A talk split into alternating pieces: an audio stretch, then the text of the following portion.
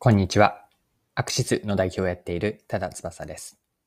今回のテーマは、ユーザーへの価値提供の方法についてです。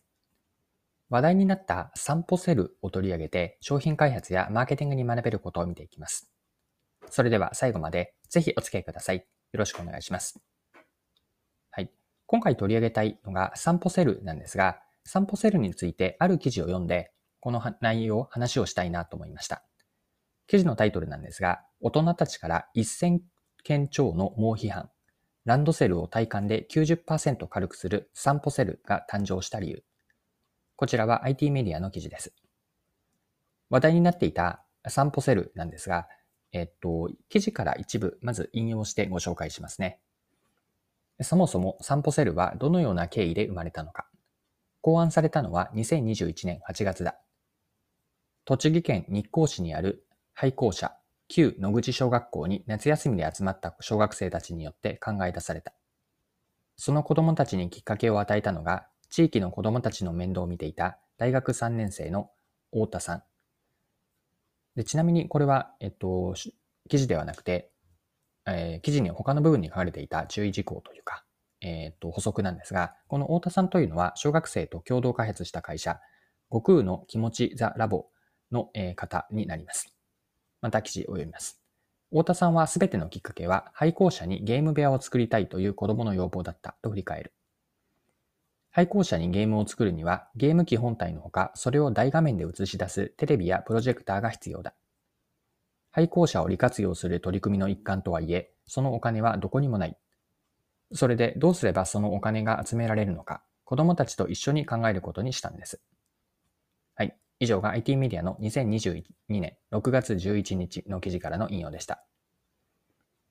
で、改めて考えさせられたのは、今の記事の最後に、引用した記事の最後にあった、今何、何のためにお金を得たいのか、売り上げは何のためと、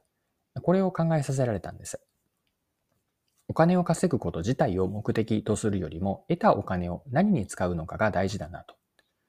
散歩セルの場合に当てはめれば、散歩セルの開発のきっかけになったことが、廃校舎にゲーム部屋を作って、その部屋で大画面のプロジェクターで遊びたいという子供たちらしい動機からだったんですよね。ゲーム部屋を作るにはお金が必要で、散歩セルは売り上げを上げるのが最終目的ではなくて、初めから売り上げを上げて、ゲーム部屋でゲームをするためという手段だったわけなんです。でどうすればお金を集められるかへの子供たちの答えが散歩セルだったんです。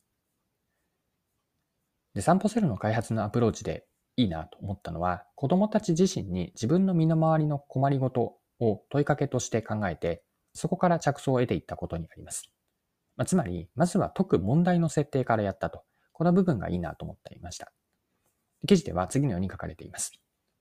糸口として太田さんは小学生たちから今何に困っているのかということを聞き出していった。困りごとを解決するのがマーケティングの鉄則だからだ。太田さんはこう続ける。それで出てきた困りごとがランドセルが重いというものだったんです。はい、ここまでが記事です。お客さんの問題を解決するというのは、あらゆるビジネスに共通することですよね。開発のスタート時点、えっ、と、着想の出発時点というのが、自分たちの作りたいものを作るというその前に何に困っているのか、ここがいいなと思いました。このような設定した問題に対して子供たちが出した解決策というのが、えっと、設定した問題というのはランドセルが重いというところだったんですが、この問題に対して子供たちが出した解決策がランドセルにタイヤを取り付けるでした。ランドセルは肩で背負うものという常識を外してタイヤをつけて転がして運ぶという、転がして運んでいくというこの斬新な発想がいいなと思ったんですよね。子供たちから学べるのは、異臭から始める重要性なんです。散歩セルが売り上げを得ることを最終ゴールではなかったこととも合わせると、これから言う次のような順番になっていることが大事かなと思っていて、順番というのが問題設定から価値提供をどうやって作っていくのかなんですが、順番に言っていくと、まず最初に目的の明確化。これが大事だと思います。次に、まず異臭から問題設定からなんですね。何の問題を自分たちは解決するのか。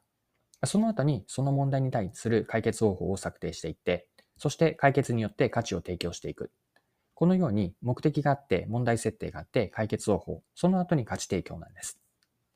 で、ユーザーに価値が生まれるのは、使う商品やサービスによって他にはない嬉しさ、ここに問題解決の要素があるんですが、他にはない嬉しさという価値があるからなんです。価値につながるのは、ユーザーが抱えてしまっている困りごとを見極めて、何を解くべき問題として設定するのかにかかっています。この問題設定が的確なほど解決する商品やサービスを使う人には、そうそう、こんな商品が欲しかったとなるんです。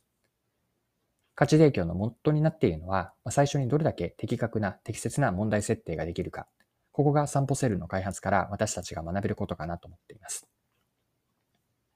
はい。そろそろクロージングです。今回は小学生たちが開発した散歩セルの開発を取り上げて、学べることについて見てきました。最後に内容をまとめておくんですが、問題設定からの価値提供、この部分をもう一度振り返っておきましょう。問題設定から価値提供のためには4つのステップを見たんですが、順番に言うと1つ目が目的の明確化。2つ目が想定するターゲットのユーザーを見極めて、彼ら彼女らが何に困っているのか、解くべき問題としてこれらを設定します。3つ目のステップが、その問題に対して自分たちならではの解決方法を作って、4つ目が、その問題解決によって価値を提供すると。